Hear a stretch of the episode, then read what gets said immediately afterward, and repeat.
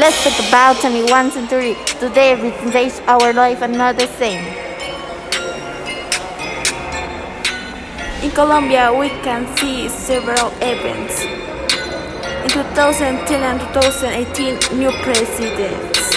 2011, important was no less education reform protest. We did not mention that in 2012 we won 8 medals at the Olympic Games. We still have not been able to restrict in 2013 attempt to end armed conflict.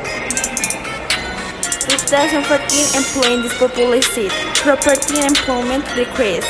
2015 Venezuela situation until a border closed with Venezuela.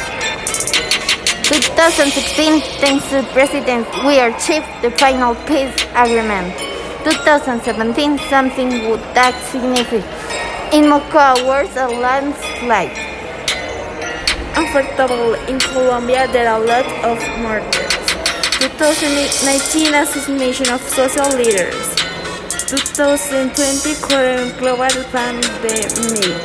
Difficulty to control by paramedics.